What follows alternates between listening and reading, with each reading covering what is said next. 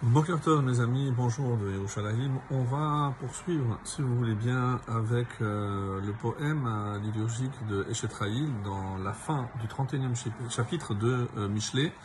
Et on va avancer, donc on va reprendre le premier verset, comme on l'avait expliqué. Est-ce qu'il s'agit vraiment d'une parabole? Est-ce que c'est une image? Ou alors il s'agit de vraiment une femme vertueuse, comme on l'a souvent dit, ou Khaïl, c'est plus vaillante. Donc c'est un terme qui sied mieux à un soldat.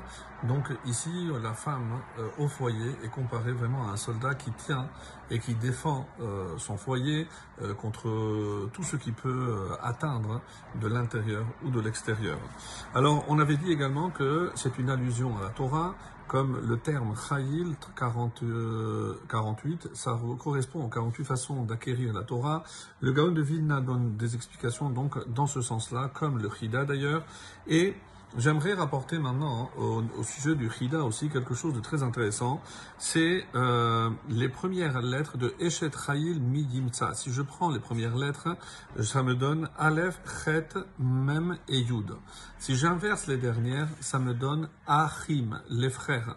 Quel est le rapport? C'est parce que si je veux savoir à quoi vont ressembler mes enfants, il faut que je regarde les frères, les frères de ma femme. C'est comme ça qu'il, euh, c'est comme ça qu'il est dit.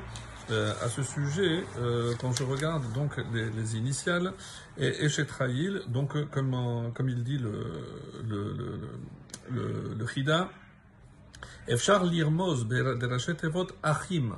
Kemo chez Amrou Chazal, comme les Chachamim ont dit dans Baba Batra 110a, Yivdok be'achecha tehila. Donc, si je veux savoir si la femme me correspond, regarde d'abord ses frères. Et c'est comme ça que j'aurai une idée. Et Chazal disent, la parasha à la Torah. Mais il faut savoir aussi qu'il s'agit aussi de toute la Torah. Et pourquoi? Parce que la Torah, c'est celle qui unit les hommes et qui fait que nous sommes tous des frères. Hachem nous a appelés Banim, vous êtes mes enfants. Ça veut dire qu'au Dieu d'Akadosh Baruch Hu, on est tous comme des frères. Et grâce à quoi Qu'est-ce qui nous unit les uns aux autres? C'est la Torah. Et c'est l'allusion ici que, qui est faite par rapport à Eshet. Eshet, comme on l'a expliqué, euh, c'est pas simplement une femme au sens propre du terme, mais on avait expliqué aussi qu'il s'agit de la Torah. Il s'agit aussi de la Chorma, comme on va le voir. Pourquoi?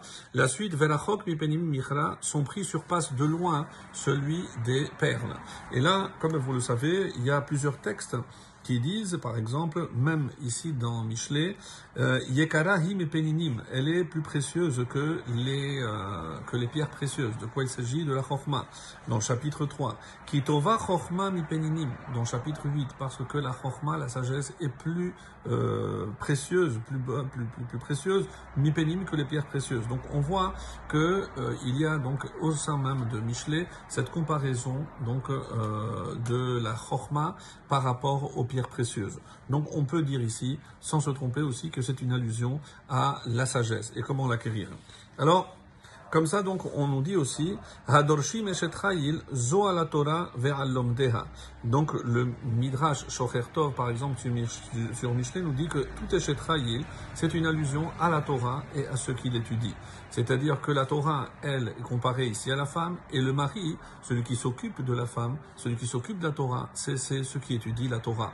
Donc, c'est tout, tout, il faut tout lire, donc, eshetraïl, en représentant, donc, la Torah comme cette femme vertueuse, et euh, son mari, c'est par rapport donc à tous ceux qui s'en occupent, ceux qui étudient la Torah, velom deha, comme ça c'est rapporté. Et d'ailleurs, donc le verset 11, le deuxième, dit lev Veshalal lo.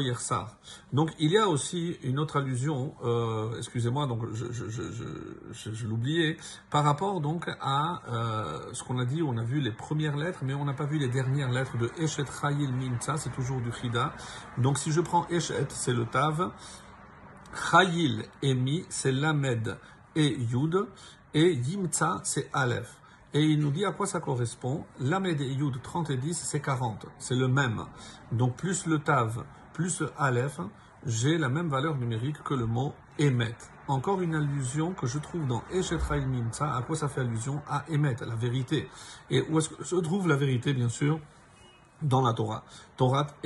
Donc, encore une fois, voilà, pour, pour euh, abonder dans le sens des Chachamim, qui nous disent qu'ici il s'agit de la Torah.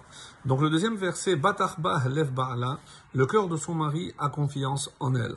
Donc on sait que si j'accomplis la Torah, si j'étudie la Torah, elle n'abandonnera jamais. Elle me protégera.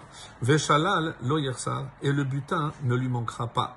Donc si je place ma confiance donc dans la chorma de la Torah, dans la Torah, je qu'il ne manquera rien. Alors pourquoi utiliser ce terme de shalal qui euh, fait référence à la guerre, donc le butin? C'est peut-être parce qu'on a utilisé le mot chayil, chayil, vaillante, donc c'est qui, comme on a dit, euh, est plus approprié pour un soldat.